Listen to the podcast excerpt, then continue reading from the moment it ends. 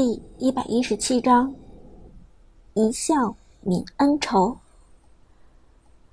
苏哲看到伍兹脸上终于露出笑容，激动之下一把抓住了伍兹的手。伍兹被他弄得羞红了脸，连忙一把甩开苏哲的手道：“别动手动脚的，像什么话？”苏哲这才意识到自己的动作有点太流氓了。脸颊上也不由得泛起一抹红晕。不好意思，是我，是我太激动了。伍兹白了他一眼，冷哼着说：“你这家伙也真是没节操，为了点钱就去带妹上分。有困难不知道来找我吗？你觉得我会嫌弃你还是怎么着？不是觉得你会嫌弃我。”我知道你肯定会帮我的，苏哲低声说道。可是你已经帮助我这么多次了，我不想再，不想再让你为我破费了。切！伍兹伸出手揪了揪苏哲的脸蛋，骄傲的说：“怎么，听你的意思，还怕老娘包养你啊？多少男人想做小白脸还做不了呢？”白给你机会，你都不要。哦，不是。苏哲被伍兹捏的脸都歪了，也不敢挣扎出来，只好歪着脸解释道：“我是怕咱们纯洁的感情被钱给玷污了，我不想这样，不想让咱们的关系变得复杂。”听到苏哲的解释，伍兹终于明白了他的意思。苏哲是个很纯情的人，这样的单纯让伍兹觉得倍感真诚。看着苏哲委屈的模样，伍兹心中多少有些心疼。臭小子，你不想玷污我们的感情，就去给别的女生代练。我说你是傻还是傻呢？你怎么这么糊涂？说到这里，伍兹又轻轻揉了揉苏哲被捏歪的脸。别总是胡思乱想，咱们的感情怎么可能会被几个臭钱所玷污呢？老娘就是要包养你，你就说愿不愿意吧。我。苏哲抬头看着伍兹，心中又是开心又是感动。有伍兹这句话，就说明他已经原谅自己了。嘿嘿，当然愿意，请包养我吧。苏哲嘿嘿一笑，挺没节操的说：“这就对了。”伍兹揉了揉苏哲的脑袋，一副御姐范儿。苏哲也嘿嘿一笑，心里一块石头终于落了地。对了，爷爷的病情怎么样了？医生那边是怎么说的？伍兹关心的问道：“不能因为他和苏哲的误会。”耽误了爷爷的病情。提到爷爷，苏哲的神情又暗淡了下来。现在情况还算稳定，但想要根治，必须要动手术，而且医生也明说了，手术之后未必就能彻底治好他的病。那咱们也得治，总不能眼睁睁看着老人没了。伍兹柔声说。放心，晚上我就和你去把手术费交了。这种事情一天都不能耽误。谢谢，苏哲低声说道，同时心里还是很愧疚。这笔钱我以后一定会还给你的。一听这话，伍兹又瞪起了一双漂亮的眸子。说什么还不还的？不是说好了我包养你的吗？苏哲嘿嘿一笑，玩笑归玩笑，但我总不能这么毫无顾忌的花你的钱。伍兹忍不住又伸出手抓住了苏哲的耳朵。臭小子，真是不开窍！那这样好了，你以后赚的所有钱都给我，这下你心里总会平衡了吧？哦，苏哲呆呆的看着伍兹，他就算再傻。也明白了伍兹这句话中的含义。以后赚的钱都给伍兹。这已经不只是一句表白，而是一句承诺了。怎么啦？你还不乐意？伍兹咄咄逼人的问道。乐意，当然乐意。以后不管我赚多少钱，全部交给你管。苏哲大声说：“呸！什么交给我管？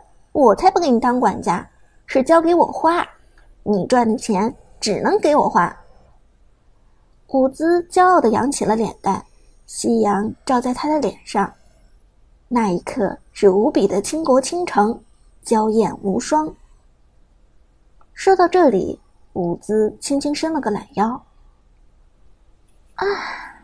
一天没吃饭，现在饿死了。快快快，把你些狐朋狗友叫过来，咱们吃饭去。苏哲连忙笑着点头。好嘞。说完转身，苏哲看到马海龙、刘思雨和陈天野三个人正躲在不远处的电话亭后面悄悄围观，三个人脸上带着坏笑，显然看到了刚才自己被伍兹。又拎耳朵又捏脸的窘态，郝小梦也站在一边，嘴角挂着笑。大家看到这里都明白了，伍兹终于又变回哲嫂了。吃饭了，别偷看了，你们这群狐朋狗友！苏哲大笑着说。陈天野第一个从电话亭后面蹦了出来。去你妹的！谁是狐朋狗友？我们帮你追回了泽嫂，我们是你的再生父母。刘思雨也笑着说道：“就是的，哲神，你该怎么感谢我们？别的不说，新出的皮肤是不是得人手一个？”马海龙立即报名：“我要宫本武藏的地狱之眼，那个皮肤太炫酷了。”等等，我好像还没有宫本武藏。那你得先给我买宫本武藏。苏哲笑着答应：“买买买，要啥给你买啥。”陈天野立即报名：“那我要项羽那个二八八的皮肤，虽然项羽这个英雄有点废，但是皮肤还是挺好看的。”苏哲一阵肉疼：“大哥，你又不会玩项羽。”要那么贵的皮肤干什么？我放在仓库里看着不行吗？再说海龙不也不会玩宫本武藏吗？陈天野一副泼皮无赖的样子说。苏哲只好点头。好，我成全你。随后问刘思雨：“那你呢？”刘思雨嘿嘿一笑：“我要庄周的皮肤就行。”我不会狮子大开口的。苏哲松了口气。你看看人家思雨，这才是老实人。这时，郝小梦也没忘了过来趁火打劫。苏哲，还有我的呢。小梦姐，你想要哪个皮肤？苏哲问道。我呀，我特别喜欢孙尚香的蔷薇恋人，你送我那个吧。苏哲一听，脸都黑了。我的小梦姐，那个是内测专属皮肤，买不到的。我不管，我就是要。郝小梦一脸傲娇。伍兹，你说是不是？伍兹立即点头。没错，快想办法送你小梦姐一个。苏哲这下是真的要哭了，这简直难为死了，好吗？热闹了一波，大家欢天喜地的出门吃烧烤了。苏哲一整天也没怎么吃饭，直到误会解除这一刻，苏哲才有了饥饿感。到了烧烤店，大家一起暴饮暴食，服务员都给这场面给镇住了。更神奇的是，马海龙他们几个明明晚饭吃的不少，居然又吃了一大堆烤肉。苏哲不由得吐槽道。喂喂喂！我和伍兹心情不好，一天没吃饭，吃的多点也是理所应当。你们几个三餐一顿不少，怎么也这么饿死鬼投胎似的？马海龙一边狂塞了一块五花肉，一边摆出一副忧国忧民的样子道：“哲神，你这么说就不地道了。兄弟们因为你和哲嫂吵架的事牵肠挂肚，晚饭都没怎么吃呢。”旁边的陈天野吐槽道：“就是的，人家海龙担心你和哲嫂不能破镜重圆，晚上没什么食欲，就吃了两碗拉面而已。”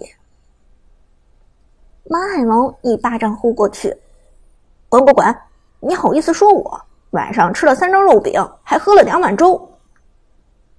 陈天野慢条斯理的夹起一块肥肉，笑盈盈的说道：“我心情不好的时候就喜欢暴饮暴食，怎么着？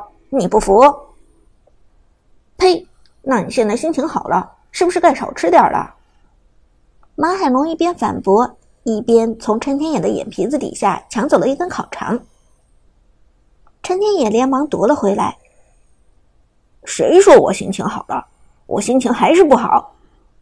哲神、哲嫂这么甜蜜，虐死老子这条单身狗了！伍兹被这两个小伙伴逗得合不拢嘴了，一边给苏哲夹了一块肥牛，就虐你这条单身狗，嘿嘿。苏哲连忙也给伍兹夹了块板筋，你多吃点，千万别饿着。陈天野一脸崩溃：“你们这对狗男女，让不让我们单身狗活了？”小梦也捂住了眼睛，没眼看了，我都感觉受到了伤害。伍兹和苏哲却不理他们，互相夹菜，甜得很。